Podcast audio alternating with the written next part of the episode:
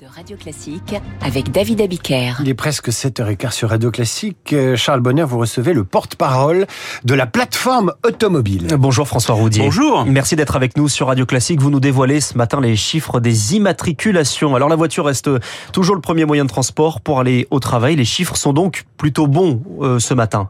Oui, on va pas se plaindre. Hein. On a euh, depuis le début de l'année une remontée du marché automobile, mais euh, il faut pas oublier que si on se compare à l'avant Covid, à 2019, c'est pas plus 20% que nous avons, c'est moins 20%.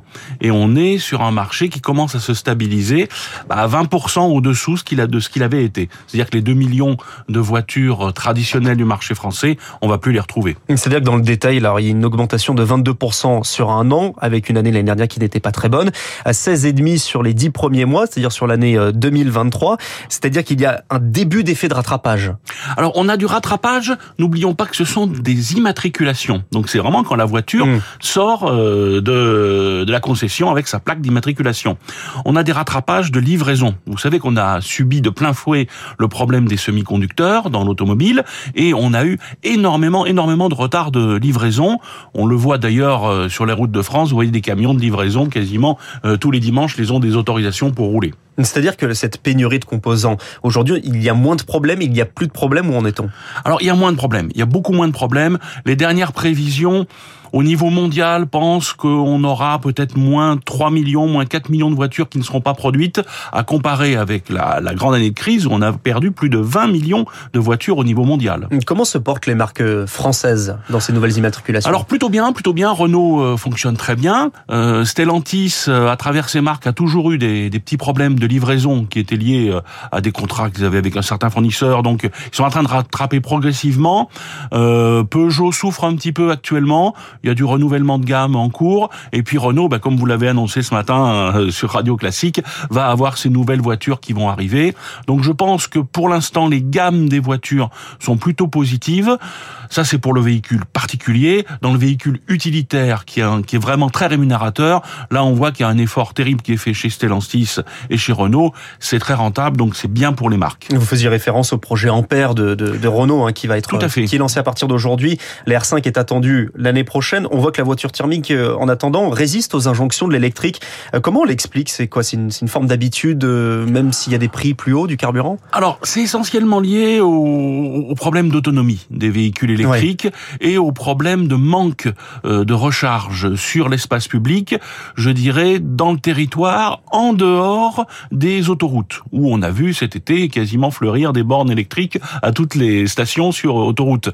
Les Français rechargent leur voiture électrique chez eux à plus de 90% et on a un maillage du territoire qui est pas là encore. Donc on a eu un, accord avec le gouvernement où mon président Luc Châtel était la semaine dernière avec Agnès Pannier-Runacher pour élargir cela avec l'ADEME, le programme Advenir, pour pouvoir vraiment mailler le, le territoire.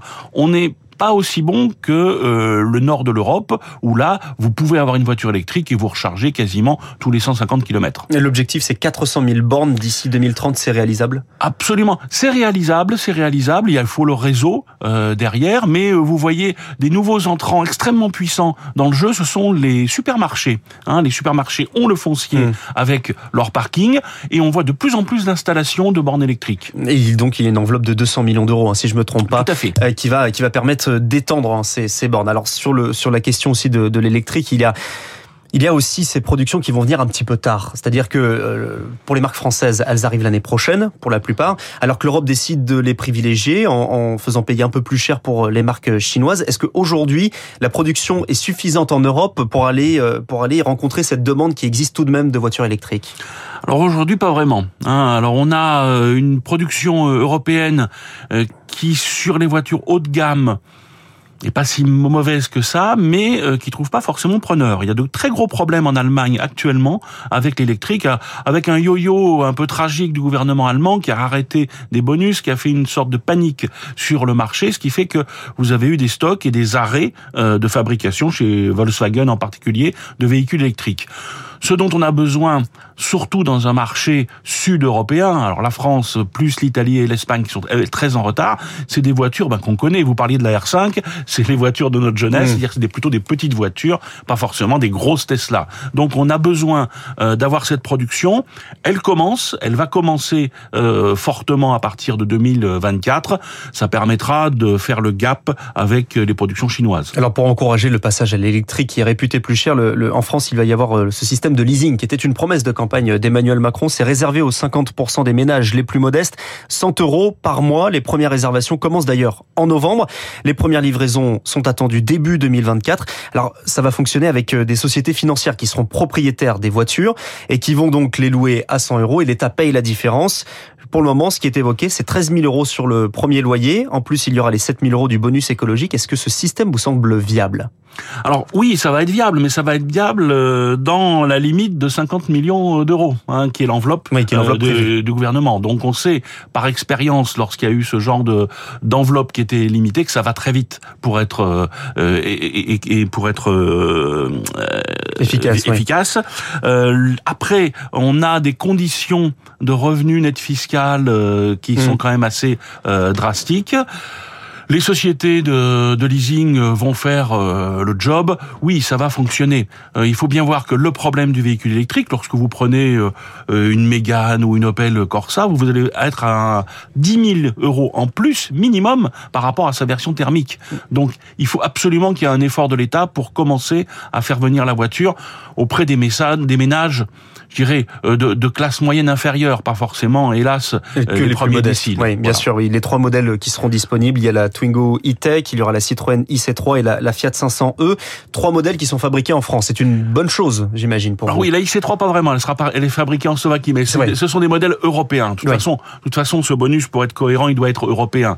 Et effectivement, euh, nous, on s'est battu à la plateforme automobile pour avoir euh, le contenu CO2 du puits à la roue euh, du véhicule. Hein. C'est ce qu'on appelle vraiment le, le, le, cycle d'analyse mmh. sur la vie du véhicule. Donc, faire venir des voitures euh, de Chine euh, avec des, des cargos, c'est pas forcément euh, économiser du CO2. Donc pour nous, la notion du bonus français, elle est assez cohérente et c'est assez cohérent au niveau européen. La Citroën est attendue début 2024, je le disais tout à l'heure. Est-ce que les stocks suffiront à la demande? Alors on verra, on verra parce que euh, on a aussi quand même une certaine crainte de la part euh, des acheteurs. Euh, le marché en immatriculation est bon, en commande il n'est pas bon. Hein. On est à moins 13 voire moins 20% sur certaines voitures. On sent bien qu'il y a un frein dans l'achat de voitures et un frein même dans les, les démarches de location avec option d'achat.